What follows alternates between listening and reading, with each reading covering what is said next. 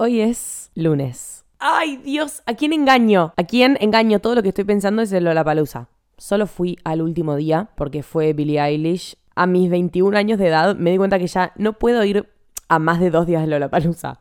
Pero posta, ¿eh? es un poco preocupante. Me siento una señora grande. Yo cuando tenía, no sé, 17, 18, con mis amigas íbamos los tres días. Y cuando te digo que íbamos los tres días, era íbamos a todas las putas bandas y artistas de los tres días. No es que nos paseábamos chill por ahí escuchando una que otra canción. No, no, lo dábamos todo en cada uno de los artistas. Y te juro que hoy en día voy a un DJ y ya la quedo. Pero es impresionante, ¿eh? Digo, ¿tanto me voy a deteriorar en tres años de vida? Y no soy solo yo, porque mi grupo de amigas dice lo mismo. No sé, yo creo que antes tenía algo que era la euforia de ser una pendeja en Disney, en el Lollapalooza, que está tipo, ¡ah! loca y tirando acá para allá. No sé de dónde sacaba la energía. De verdad, ¿qué onda? ¿Con quién me alimentaba? No entiendo. Antes como que para mí posta no había límite. No sé qué onda, tipo, podía ir los tres días y estar con el mismo nivel de energía los tres días y no bajar de ese punto. Y no estaba drogada, estaba 100% sobria. No entiendo. No sé, bueno, cuestión, eso es algo que ya no puedo hacer, mis amigas tampoco, ya está a punto. Entonces este año, no es que no pueda hacer, pero ya es como que me dejó de divertir quizás también. Tipo, me, hago, me agota, me agota, esa es la palabra. Entonces este año, nada, solo fui a un día y fui porque fue Billie Eilish. Cuestión, estoy, me siento muy, muy profunda. O sea, esa es la palabra. Me siento como necesitaba prender el micrófono. Ni siquiera es un horario muy para prender el micrófono, tipo son las nueve y media. Y tengo hambre y tengo sueño porque no dormí un carajo de ayer a hoy. O sea, ayer fue el show y hoy no dormí una mierda. Dormí como de 3 de la mañana a 8. O sea, hace la cuenta. Hacé la puta cuenta. Pero sentía que quería agarrar el micrófono porque soy, ay, soy insoportablemente sensible, de verdad lo digo. Como que yo, después de ir a un show, o después de ir a un festival, o después de vivir cosas así como de magnitudes que decís, a la mierda, cuánta energía hay en este lugar, la gente qué tan alto está cantando, como qué tan... Sí, creo que la mejor definición es qué tanta energía hay en este lugar en este momento. Em, cuando vivo algo así, sea del tipo que sea, quizás lo más normal que vivo con esas características o lo que más se repite que tiene esas características es un concierto, porque no se me ocurre mucho otro ejemplo. Un partido de fútbol puede ser, pero yo no voy a ver partidos de fútbol porque no sé ni cómo se compraría una entrada para ver un partido de fútbol. para empezar, ¿por qué se compra una página? No tengo ni idea. Eh, en fin, creo que lo más recurrente es un concierto. Y bueno, imagínate cuando salgo de Lola Palusa, imagínate lo que quedo. No sé qué me pasa. No sé qué me pasa. Y ese es el primer conflicto. Me, me afecta eh, mucho los conciertos en el sentido de que me deja pensando un montón. Me deja pensando un montón sobre el artista, sobre la gente que le está yendo a ver. Me deja pensando sobre lo que me produce a mí, sobre lo que produce en el país, sobre la vida del artista, tipo, en qué queda, en qué, o sea, qué onda la experiencia. No sé, para empezar, lo primero que pensé cuando llegué a mi casa fue, ok, no me puedo dormir, básicamente, porque quedé como muy cargada de energía, no energía metafísica, energía literalmente tipo, no sé, tengo un petardo en el culo, acabo de estar saltando 7000 horas en 80 shows, en el de Cami, en el de Diego Torres, en el de María Becerra y en el de Billie Eilish, como si fuese poco. ¿Cómo, cómo se supone que voy a cerrar los ojos y dormirme, entendés? Nada, claramente me costó una banda. Entonces, lo primero que pienso, ¿eh? Lo primero que pienso es, si a mí me costó dormirme, imagínate al artista. Que claramente si sos el artista y tenés ese nivel, o sea, y tuviste ese nivel de serotonina en la noche y ese nivel de estímulo de tipo estar parada en un escenario de 400 metros con un millón de personas viéndote y viéndote solo a vos, ¿cómo haces para después apagar la tele y dormirte? Con una pastilla es la respuesta, seguramente. Seguramente, si yo estuviese en su lugar, yo ni en pedo, yo después de eso quedo desvelada, pero una semana entera. Y sí, quizás te podés ir acostumbrando, como que están acostumbrados a hacer ese tipo de shows, ese tipo de artistas. Pero yo no sé qué tanto, ¿eh? Yo no sé qué tanto. Para mí necesitas ayuda para dormirte, posta. Es muy jodido. Em, a ver, vamos a entrar en este episodio. Yo les digo, yo voy a hablar de, de fama. Avisada. Yo creo que en este episodio, creo, vamos a hablar de fama, de fenómenos grandes como los festivales, como los conciertos, tipo, qué es lo que provocan nosotros y qué es lo que provocan el otro. No sé, vamos a hablar de todo, ni idea. No sé. El título probablemente sea fama, porque son temas que se tocan bastante con lo que hablé en el episodio, tipo en el primer episodio que hice sobre fama, que es bastante viejo, y han pasado muchos episodios desde ese momento, pero ninguno le disputa el puesto que tiene ese episodio en el top 5 de este podcast, creo. Me encanta ese episodio. Se llama Fama, no estamos hechos para tanta atención. Y posta, tipo, no me estoy haciendo un autochivo. Es uno de mis episodios preferidos. Lo amo. Cuestión, vamos a estar hablando de todo un poco, pero me parece que la temática eh, global es fama. Y si no lo es, pues me corregiré al andar. Eh, lo que estaba diciendo es que posta es re jodido el efecto que deja en una persona, tipo estar en un estadio de ese tamaño. No sé, yo justo ahora estoy hablando de Lola Palusa, que fue en el hipódromo de San Isidro, pero ni idea. Imagínate un River, imagínate un Madison Square Garden, imagínate un. Conozco tres estadios, no me pidan más. Imagínate un estadio.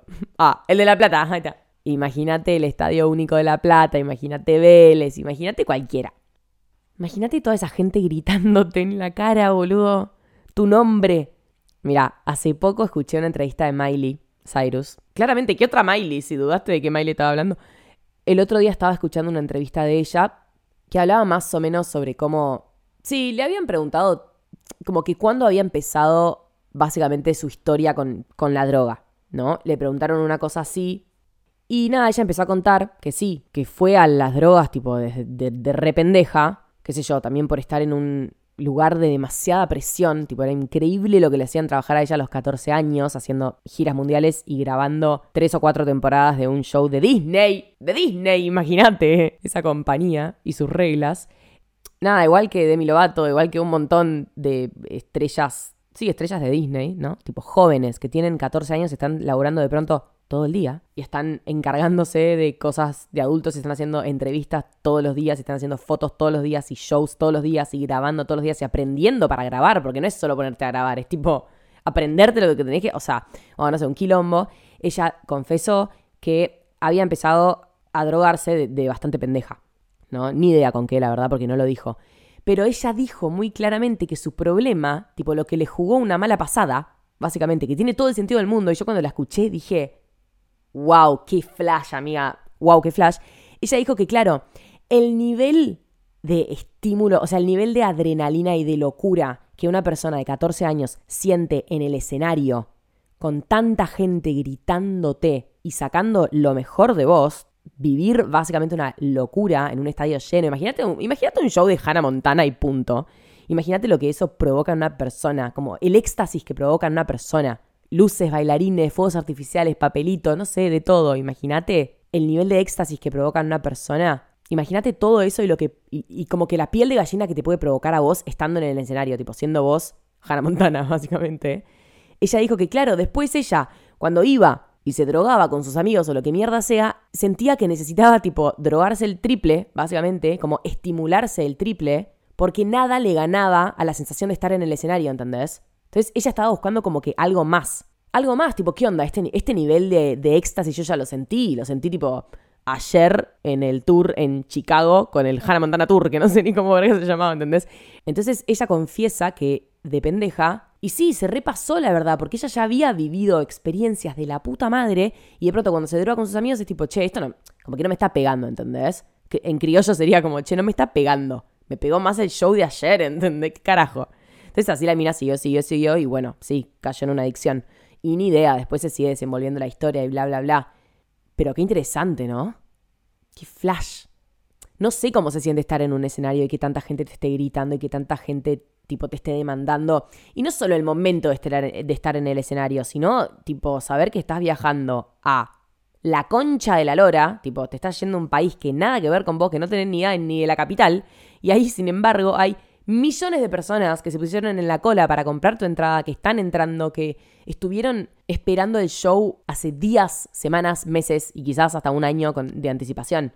De vuelta volvemos a hablar de esa presión del calendario, de qué jodido debe ser para la cabeza de alguien así, de alguien que hace shows o un tour, que te digan tipo, a mí no me importa lo que a vos te pase el año que viene. Vos en esta fecha estás tocando en este estadio para esta cantidad de gente que ya sacó la entrada. Y sí, con un show por ahí lo podés soportar. Pero imagínate tipo 50, 100, 200. Yo ya con 3 a mí me agarra tipo estrés. Tipo, no me importa qué te pase ese día. No me importa. De acá a dentro de un año, Tipo, tenés este contrato y no lo, o sea, no lo podés suspender. Igual ni idea, porque yo el año pasado compré para Justin Bieber y no lo fui a ver porque murió el show, tipo, no sé qué sucedió. De hecho, nunca me volvieron la plata. No voy a decir el nombre de la empresa porque no soy mala gente y este podcast está lleno de amor y no vamos a usar este espacio para em, ensuciarlos. Pero una vergüenza, no me devolvieron la plata todavía. Un fla. Bueno, en fin, volviendo.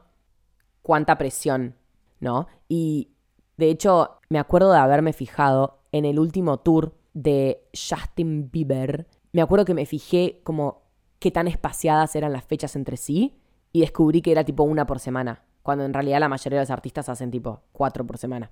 Y dije, wow, qué bueno, tipo, qué bueno que lo haya esparcido así porque al final el tour termina siendo así, durante un año, pero bueno, sabes que tenés tipo un lapso de una semana entre show y show. Igual, al carajo, me meto todas estas palabras en el culo porque no vino a Argentina. No, no sé qué sucedió al final, no sé, ya no me interesa.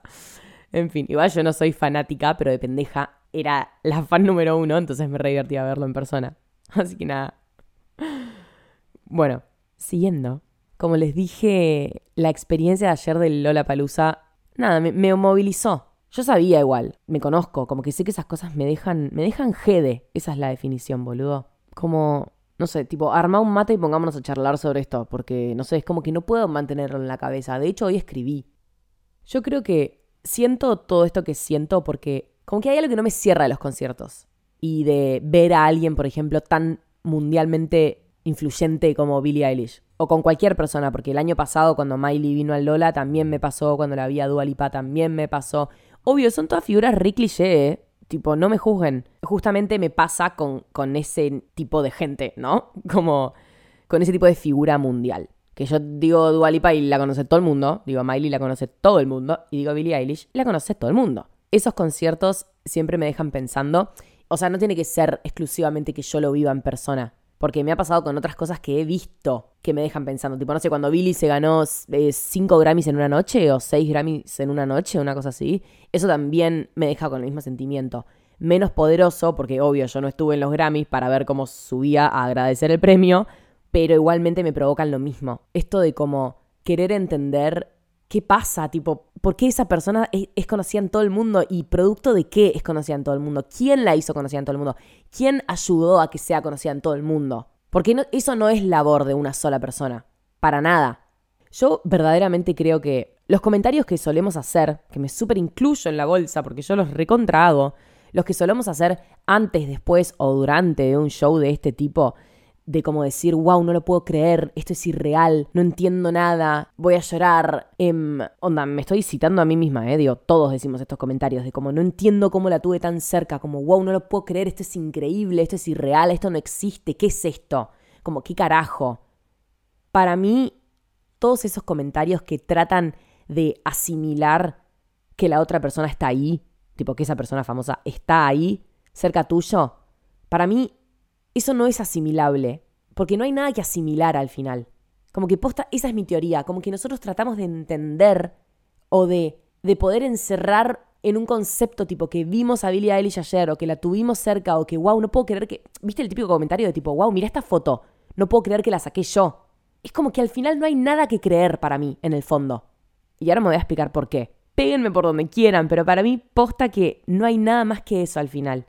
Tipo, un show no es nada más que una persona como todas las que estamos alrededor, simplemente siendo el centro, pero porque esa persona tiene una construcción por detrás.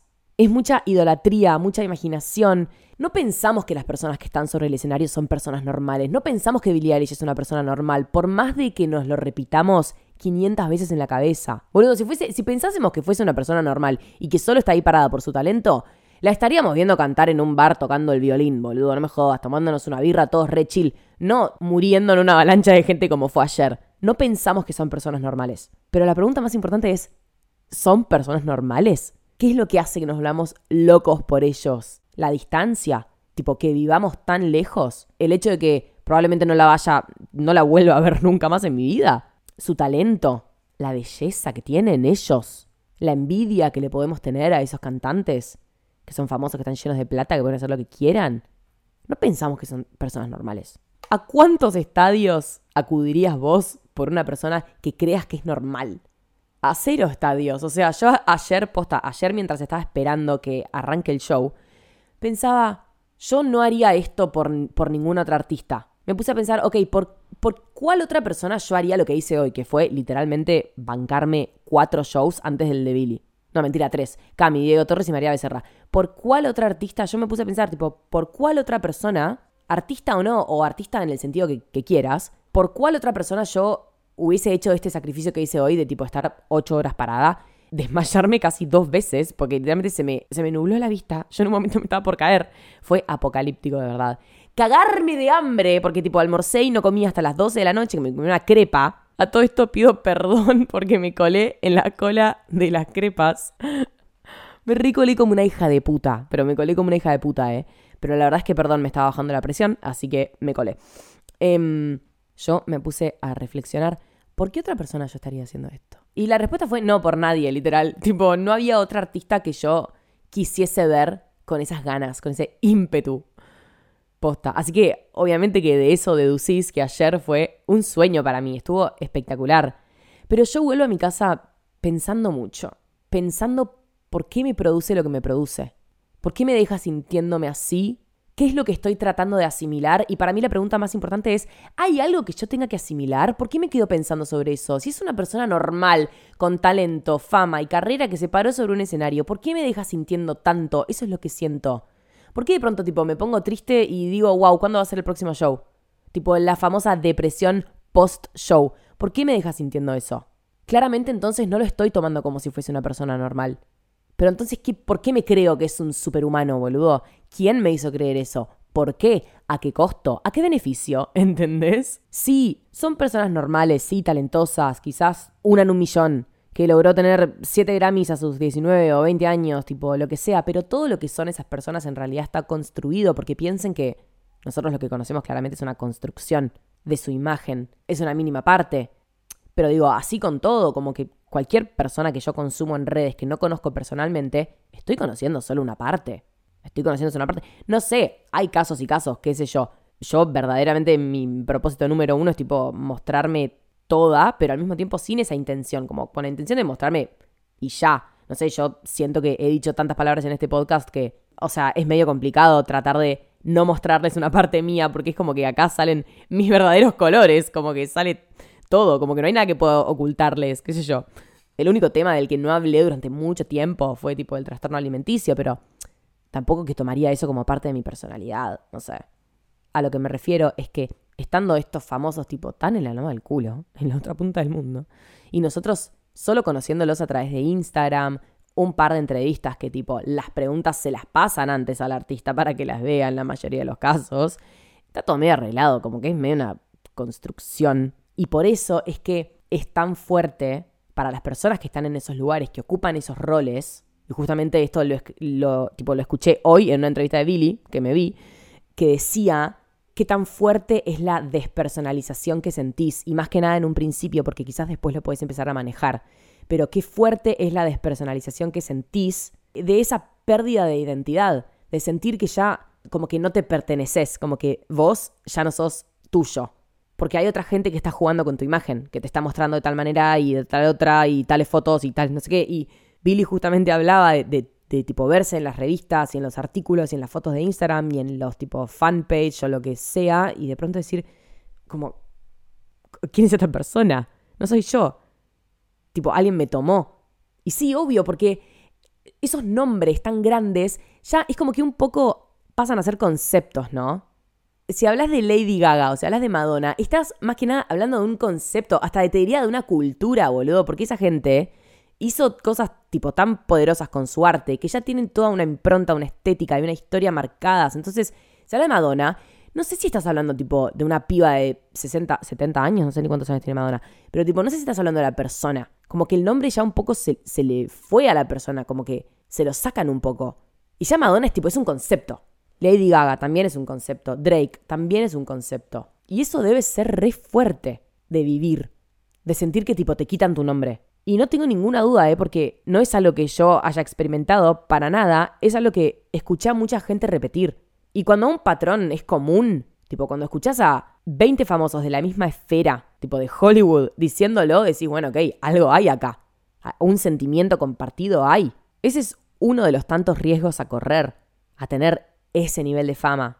De vuelta, repito, creo que no lo dije al principio del episodio, eh, pero sí lo dije, me acuerdo, en el otro episodio, tipo en el primero que hice de fama, que estamos hablando de gente como mega ultra famosa, no estoy hablando de gente con 2 millones de seguidores, estoy hablando tipo 80 millones de seguidores, más, 120 millones de seguidores, como gente muy conocida de verdad. Tipo Ariana Grande, ponele. Ariana Grande, ¿hace cuánto no saca música? Hace siglos.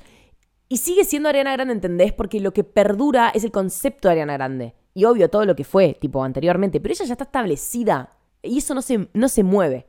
Y ella no está haciendo ningún laburo para, para quedar ahí establecida. No está haciendo ningún esfuerzo. Porque no lo necesita. Porque ya lo es. Ella está, tipo, su imagen está y va a seguir estando durante mucho tiempo, seguramente. Pero qué locura pensar que Ariana Grande es una en un millón, ¿entendés? Es una piba, tipo, una piba que nació, fue a un colegio random, después no sé qué carajo hizo de su vida y ahora es Ariana Grande, nombre y apellido. Pero es una persona, tipo, que fue al colegio igual que vos, que tiene mamá y papá igual que vos, que tiene primo igual que vos, que... Nada, eso es un flash. Mm. Para mí, el concepto de fama, tipo fama y famosos y bla, bla, bla, hasta ahora se viene sosteniendo muy bien. Siento que sigue siendo relevante, para la sociedad, como que la gente sigue consumiendo a los famosos y sigue estando interesada en los famosos, como que va bien, muy bien. Sin embargo, hay muchos que dicen que el concepto de fama como que va a llegar a su fin. Porque al existir esta tendencia de la que muchos hablan, de que es como que ahora todos quieren ser famosos y todos son un poco más famosos, justamente por, por el alcance que tenemos gracias a Internet, como que de pronto, ¿qué pasa si ahora en el promedio, ponele, agarras agarrás tipo, no sé, a una, a una secundaria, ¿no? Tipo un colegio secundario. Y no sé, eran 300 pibes en secundaria. Antes de 300, quizás literalmente ninguno terminaba siendo famoso. O uno que la pegaba en Vine. Pero ahora, de 300 pibes, quizás salen 50 conociditos, como con bastante fuerza en redes. Y, son conocidos, tipo, los paran por la calle, los reconocen, la gente se sabe su nombre y apellido. ¿No sienten que si eso va en escalada, en algún momento vamos a perder interés? en algún momento vamos a perder interés, porque ¿qué me importa que todo el mundo sea famoso? Como ya está, tipo, me aburre. Y claramente no es algo que pase de un día para el otro, pero sí ese desinterés, esa pérdida de desinterés y esa tipo, esa masificación de la fama, quizás en un futuro lleva a que se deteriore esa cultura de la fama. Y quizás en un futuro ir a Lollapalooza a ver este tipo de artistas ya no es tanto un programa, porque no es algo que esté de moda, esa idolatría y ese fanatismo. Y yo lo veo re posible. La verdad, tipo, si lo pienso así lógicamente, lo veo un poco posible, como ese desinterés por la gente que es conocida, porque cada vez más gente es conocida. Entonces cada vez me chupa más un huevo. Porque antes todos mirábamos a un youtuber, antes todos mirábamos a un influencer, a dos cantantes si querés, a tres estrellas de Disney si querés. Ahora a mí me pueden nombrar a cada persona ultra famosa y yo no tengo la reverenda más puta idea quién es, porque como esa hay 500, ¿entendés? Y yo por ahí, de los 500, conozco a 20. Y vos conoces a, 20 también, pero a otros 20 que no coinciden con los míos. Entonces yo no sé de quién estás hablando, ¿entendés? Por más de que sea ultra mega famoso todo eso re puede llevar al deterioro del interés en la gente famosa. Ahora, la generación de la que estamos hablando, tipo Justin Bieber, Miley, Demi Lovato, eh, Billie Eilish y todos esos, es imposible, ¿no? Ya está, eso, esos ya están, como te digo, el concepto de Ariana Grande, tipo, ya está establecido y va a durar. Y seguramente generaciones hacia abajo también. Pero quizás si seguimos más y más hacia abajo, tipo, dejamos que el tiempo pase y pase y pase, yo no sé si van a seguir existiendo estas figuras, esta locura de la fama. Yo les dije que Lola Palusa me dejaba pensando demasiado. Esto no termina acá. Y de hecho, esta, esta escalada, como que los famosos van a desaparecer, tiene sentido. O sea, en realidad, para, no quiero decir que los famosos van a desaparecer, quiero decir que quizás el interés de la sociedad hacia las personas que acumulan fama puede estar siendo cada vez menor y puede sufrir un deterioro. Em, lo que digo es que esto de hecho tiene sentido, porque, por ejemplo, pensamos en la realeza, ¿no? Que es otro concepto que también me revierte debatir. Tipo, la familia real, antes por ahí, por ejemplo, la británica, la española, la holandesa, no sé, cualquier país que tenga reyes. Antes em, eh, se los veía como dioses, ¿no? Como descendencia directa de Dios, como del cielo. Es tipo, la familia está bendecida y por eso tiene que gobernar. Y por eso la corona es hereditaria, porque no puede ser nadie que no sea de sangre azul. Tiene que ser hijo de los dioses. Ese fue el cuentito durante mucho tiempo. Después eso empezó como a perder validez, como, mm, ¿qué onda que hijo de los dioses es igual a nosotros? Entonces, después de que la realeza sean dioses, la farándula, tipo los famosos, son como humanos, pero un poquito más. Como que superhumanos, pero no son dioses, porque la de dioses ya no nos la creemos, porque es imposible, y porque vos lo ves ahora y decís, ay, qué pelotudos, ¿cómo podían creer que eran descendientes de Dios? Bueno, sí, se creía eso antes. Em, ahora como que los famosos son humanos, pero un poquito más que humanos. Porque como dijimos, no sentimos que son personas normales. ¿Quién siente que Billie Eilish es normal? El que siente que Billie Eilish es normal, entonces ayer no estaba en el concierto, ¿entendés? A eso es a lo que me refiero. Que si yo pensase que es una persona normal y que está todo cool, yo ayer no estaba gritando como una loca enferma, ¿entendés?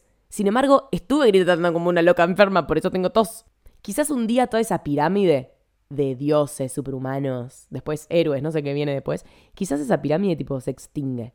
Y ahí yo me pongo a pensar, ¿se imaginan un mundo sin famosos? Tipo, ¿quiénes, ¿quiénes van a ocupar su lugar de ejemplos a seguir? ¿De quiénes vamos a hablar? ¿De quiénes vamos a chismosear? ¿A quiénes vamos a admirar? Porque también los famosos, eso, ocupan un lugar de ídolos para un montón de gente, sobre todo adolescentes, que quizás no, tipo, no tienen un rumbo claro, porque justamente el momento de la adolescencia es tipo indagar más o menos para qué lado vas a picar, tipo descubrir tu identidad. Y es en ese momento en el que un montón de gente, consciente o inconscientemente, se aferra a un montón de estas entidades y sigue el mismo camino en el sentido de estilo, maneras, corte de pelo, ropa, luchas, tipo lo que sea. Por eso es, es tan importante que esta gente ultra famosa tipo tenga mensajes copados, ¿no? Para todos los pendejos que lo están siguiendo, pero al mismo tiempo tampoco es su culpa. Como que él en realidad, eh, o sea, esas personas mega famosas pueden hacer lo que quieran con su mensaje y pueden difundir el mensaje que se les cante el orto, porque vivimos en un mundo libre, tipo de libertad de expresión. Pero bueno, estaría copado que se den cuenta que hay muchos pendejos mirándolos. No solo mirándolos, sino siguiéndolos, imitándolos, usándolos de inspiración. Hay que ser reselectivos con qué modelo de persona estamos eligiendo seguir. Literal, tipo, ¿qué, ¿qué figurita de todas las que existen estás eligiendo seguir? Porque puedes elegir una súper tóxica, boludo. Puedes elegir a alguien que no dé buenos mensajes. Que dé mensajes de superioridad, para empezar. Con un ego enorme. Em, o alguien que transmita, tipo, ideales de belleza súper errados. Como estar siguiendo una persona que fomente, tipo, que todas las minas deberíamos comer galletas de arroz con sal para estar lindas, ¿entendés? Como que es re peligroso a quien seguís. Porque en el momento no sos consciente, tipo, sos pendejo, ni idea, boludo. Para mí todavía no nos dimos cuenta que el famoso es una persona eh, tal como nosotros. A mí los shows, las cosas así tan megas, no me cierran porque justamente no hay nada que tenga que cerrar. Para mí esa es la trampa. No hay nada que tenga que cerrar. Es un show y listo, boluda. ¿Qué más pensás, entendés? Pero es que hay alguien, o sea, alguien me metió la idea en la cabeza de que esta, tipo, estas personas no son normales, ¿entendés? Son tipo, wow, una locura, y son mega famosas y las tengo que admirar. Y van a estar en lugares que yo nunca voy a frecuentar. Y van a estar con gente que yo nunca voy a. con las que nunca voy a estar. Y van a tener sumas de plata que nunca voy a tener tampoco. Arre que sí, carísima. Pero no hay nada más. No hay nada más allá de eso. Yo trato de buscarle algo más allá y la trampa es que no hay nada más allá. Punto. Ayer fui a un concierto que es de Billie Eilish, sí, pero también fui a un concierto de una pendeja de 21 años que nació ni me acuerdo dónde, creo que capricorniana, que se paró sobre el escenario y cantó un álbum con su hermano. Y punto, y eso es todo, y no pasa nada más que eso. Punto, tipo, a continuar la vida con paz, porque si no me vuelve loca y me pongo a pensar mucho en el trasfondo de todo lo que viví ayer. O sea, fue verdaderamente enorme ayer, en dimensiones, en energía, en emociones, en volúmenes, tipo el volumen de la música, Dios, me saturó el oído, era todo muy grande, todo muy grande. Vi a la mamá de Billie Eilish, tipo, ¿quién es la mamá de Billie Eilish? ¿Por qué me importa ver a la mamá de Billie Eilish? A eso me refiero. ¿Y quién es, entendés? ¿Y esa señora? ¿Quién es, entendés? ¿Por qué me importa? ¿Por qué? No lo digo como algo negativo, ¿eh? Posta, me pongo a pensar conmigo misma. ¿Por qué? Tipo, ¿por qué me emociono tanto por ver a una señora? No, me parece loco. Y también otra locura em, de la que hablamos una vez en la radio, en Entre Nosotros, eh, esto de, tipo, el complejo de artista, un poco volviendo a lo que dije al principio, de, de esta locura, de todo lo que puede generar en una persona ser el centro de atención de tanta gente, con tanta energía, con tanto ruido, del complejo de artista, ¿no? Como el contraste entre estar en un estadio y que semejante cantidad de gente haga todo lo que le pedís, pero todo lo que le pedís, ¿eh? Porque si los fans te quieren, tipo vos literalmente decís linternas y a los 30 segundos tenés todo el estadio absolutamente iluminado, debe ser fuertísimo el contraste entre pasar de levantar una mano y callar al estadio por completo. Pero claro, después, ni idea, salís a la vida, te encontrás con situaciones de la vida cotidiana y te das cuenta que no todo se hace a tu manera. Che, pero ¿qué onda? Yo acabo de estar en un estadio de un millón de personas, yo levanté la mano, cerré el puño y se callaron todos. ¿Y ahora qué onda? Tipo, en la vida cotidiana yo pido algo y no me lo dan. ¿Qué onda eso? Eso debe ser, te debe joder el bocho de una manera. Y por eso es que hay que entender también a la gente que está en esa posición. Porque es tipo un o sea, es alguien, alguien te está tipo arruinando la Matrix, no sé cómo decirte, como que es re loco, ¿entendés? Poder manejar a tanta cantidad de gente y de pronto bajarte del escenario y que te digan, no, esto no. Y vos tipo, ¿qué onda, boludo? ¿Vos quién sos? Porque yo puedo callar un estadio entero, ¿entendés? Yo con un millón de personas puedo hacer lo que se me canta el orto, tipo, les digo que hagan algo y lo van a hacer. Entonces ahora todo el resto, tipo, con todas las personas con las que yo me cruce, yo voy a mantener la misma dinámica, ¿entendés? Porque yo sé que puedo manejar a un millón de personas. Igual no, un millón de personas es un montón. En ningún estadio entre esa cantidad de gente, pero bueno, no sé, ¿cien mil? no tengo la más puta idea. Pero qué loco ese contraste, ¿no? Tipo, ¿qué onda que ahora la gente acá en la vida cotidiana, tipo en la calle, en la vereda, no hace lo que yo le pido? Si todos tienen que hacer lo que yo les pido. Porque yo en mis shows manejo a mil personas y eso me hace creer que que puedo con todo, ¿entendés? Que soy el amo de todo y que mando a todos y que todos me tienen que hacer caso. Pero no, obvio, por supuesto no es así. Pero hay una dinámica que está funcionando sobre el escenario que después es como que te re jode el bocho. Tipo, salís a la vida real y de pronto, no, no, listo, acá el jueguito se terminó. Tipo, acá no sos el líder de todo. Sí, obvio, tiene todo el sentido del mundo, pero anda a explicárselo al cerebro humano, ¿entendés? Es complicado eso. Es complicado. Y, o sea, no sé, como que en un punto lo entiendo. ¿No? Como que es lógico que le pase a la gente que después tipo les agarre como tanta ira. Esos típicos videos de gente famosa enojándose porque las cosas no se hacen a su manera. Y bueno, la verdad es que un poco hay que darles el reconocimiento.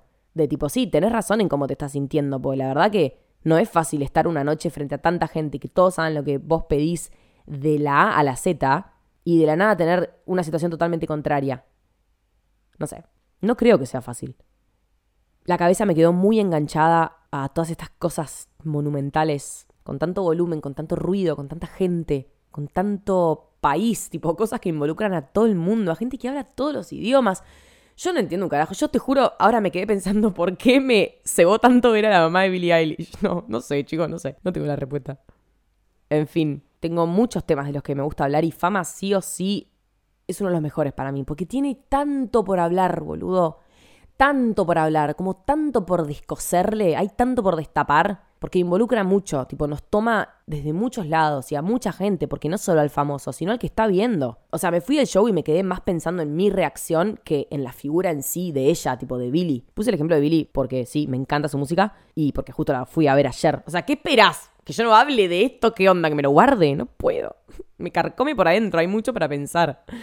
Hay mucho, verdad. Así que nada, me quedo pensando, recalculando, espero que ustedes también. Si tienen algún tema para hablar, mándenme por Instagram porque los estoy leyendo todo el tiempo. De hecho, el episodio pasado hablé sobre vegetarianismo y lo hablé porque me lo pidieron. Así que eso, esténse atentos que se vienen un montón de noticias. Síganme en Instagram y también acuérdense de seguirme en Spotify. Somos en este momento el podcast número 4 en Argentina. Espero que sigan contribuyendo a eso con un follow. Puedes ir a escuchar cualquier otro de mis episodios. Te quiero, te amo. Un beso. Chao.